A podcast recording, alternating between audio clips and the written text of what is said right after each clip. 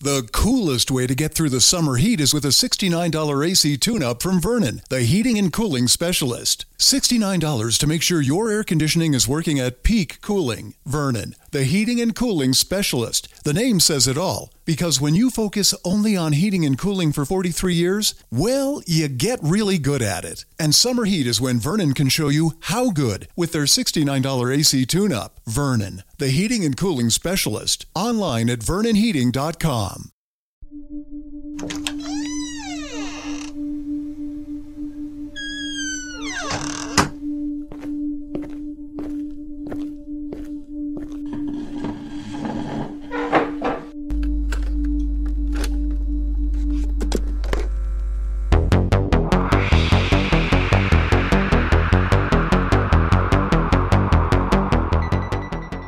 Bienvenidos a Relatos para no dormir, las historias más oscuras toman vida. Comenzamos.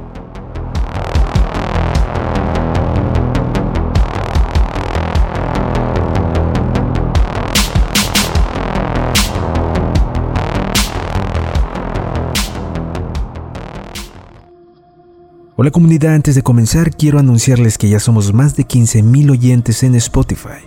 De verdad agradezco la oportunidad de poder entretenerles con cada caso que presentamos en el programa.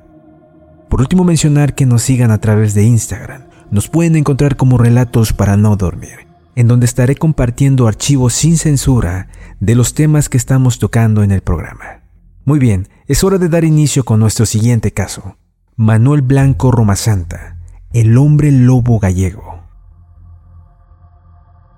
Roma Santa nació en 1809, aparentemente como un niño rubio al que llamarían Manuel, a pesar de que en su partida de nacimiento figurase el nombre de Manuela. Sus padres creyeron que era una niña hasta que cumplió los ocho años. Recientes estudios llevados a cabo por el forense Fernando Cerulla del Instituto de Medicina Legal de Galicia indican que en realidad nos encontramos ante un caso claro de hermafroditismo. Es decir, Manuel tenía sexo femenino, pero segregaba una gran cantidad de hormonas masculinas y sufría fuertes episodios de agresividad. La historia cuenta que Roma Santa no alcanzó el metro cuarenta de estatura, y qué cosa excepcional para la época. Se le podía considerar instruido ya que sabía leer y escribir. Se casó a los 22 años y ejerció como sastre, pero cuando poco después su mujer falleció, cambió su oficio por el de buhonero, lo que le permitió recorrer el noroeste de la península ibérica. Su primer encontronazo con la ley llegaría en 1844, cuando fue acusado de asesinar a Vicente Fernández, un alguacil de León que lo iba a embargar por una deuda de 600 reales. Condenado a 10 años de prisión, Roma Santa se dio a la fuga y fue declarado en rebeldía. A pesar de emitirse una orden de búsqueda y captura, logró esconderse y vivir durante meses criando ganado cerca de la frontera con Portugal. Tras reaparecer en el pueblo de Ayaris, Roma Santa se empezó a integrar en el pueblo y rápidamente fue aceptado. Manuela García Blanco junto a su hija quería buscar un futuro mejor fuera de Galicia y encontrar una buena casa en la cual servir. Para ello quería ir a Santander y Roma Santa, al que todos consideraban un buen conocedor de los caminos, se ofreció a guiarlas hasta allí donde les prometió que conseguirían un buen trabajo en la casa de un cura amigo suyo. Tras varias semanas, Roma Santa reapareció contando la fabulosa historia de la casa que había encontrado para Manuela y su hija, mostrando una carta falsa, que supuestamente él mismo había redactado, y que entregó a los familiares de sus víctimas para no levantar sospechas. Después de Manuela, sería Benita García quien partiría en compañía de Roma Santa en dirección a Santander, donde se prometió a la mujer que también encontraría empleo en casa de un cura. Más tarde lo harían Josefa García y Antonia Rúa. Algunas de ellas viajaban con sus hijos de corta edad, pero ni ellas ni los niños volverían a ser vistos jamás. Pasaron las semanas, los meses y los años, y la inquietud del pueblo dejó pasar el temor y la sospecha entre los familiares de las desaparecidas. Se rumoreaba que algo terrible podía haberles ocurrido a las mujeres y los niños que viajaban con el tendedero como se conocía Roma Santa en el pueblo. Los rumores de que este hombre vendía grasa y jabón en Portugal y que este podía ser de origen humano llevó a los aldeanos a la terrible conclusión de que el tendedero podría ser el temido Sacamantecas, un asesino en serie en el siglo XIX famoso por asesinar a seis mujeres y extraerles la grasa del cuerpo para hacer pociones y ungüentos.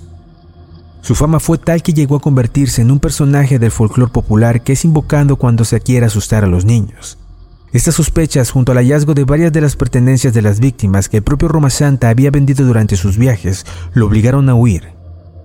Durante su huida, en cada localidad que visitaba Roma Santa, dejaba un regadero de desapariciones y muertes. Finalmente, el 2 de julio de 1852, Roma Santa fue detenido en la provincia de Toledo y trasladado hasta Yaris para ser juzgado.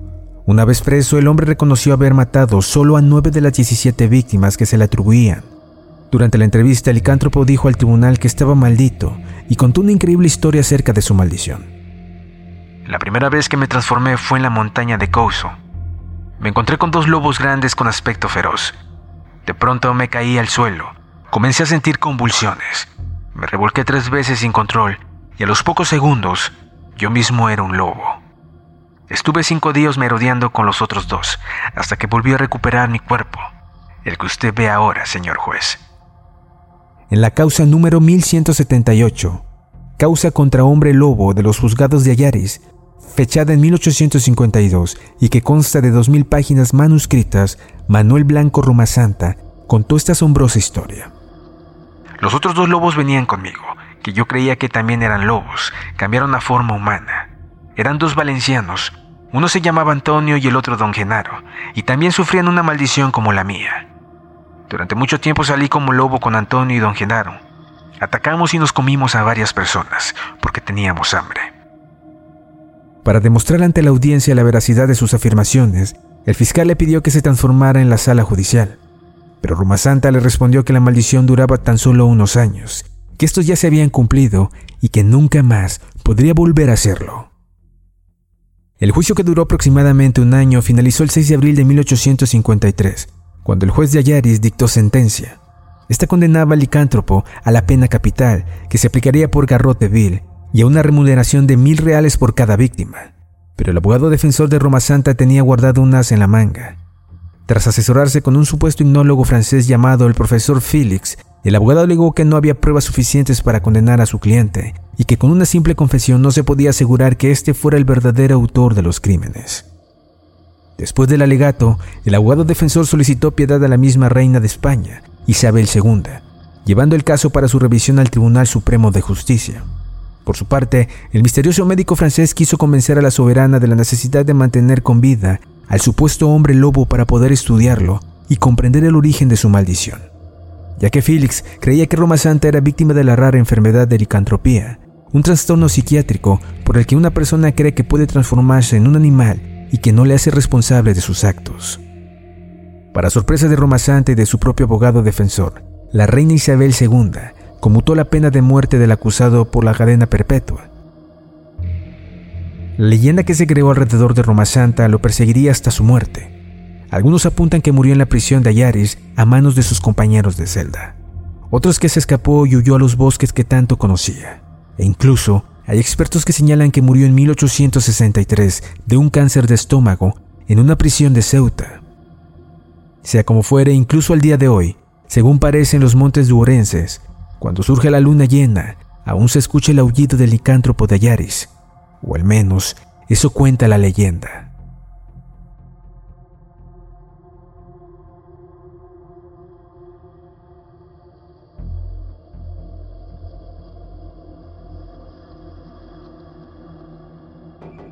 Muchas gracias por sintonizar este capítulo, aunque algo corto. Espero poder haberles entretenido y nos escuchamos en un próximo programa.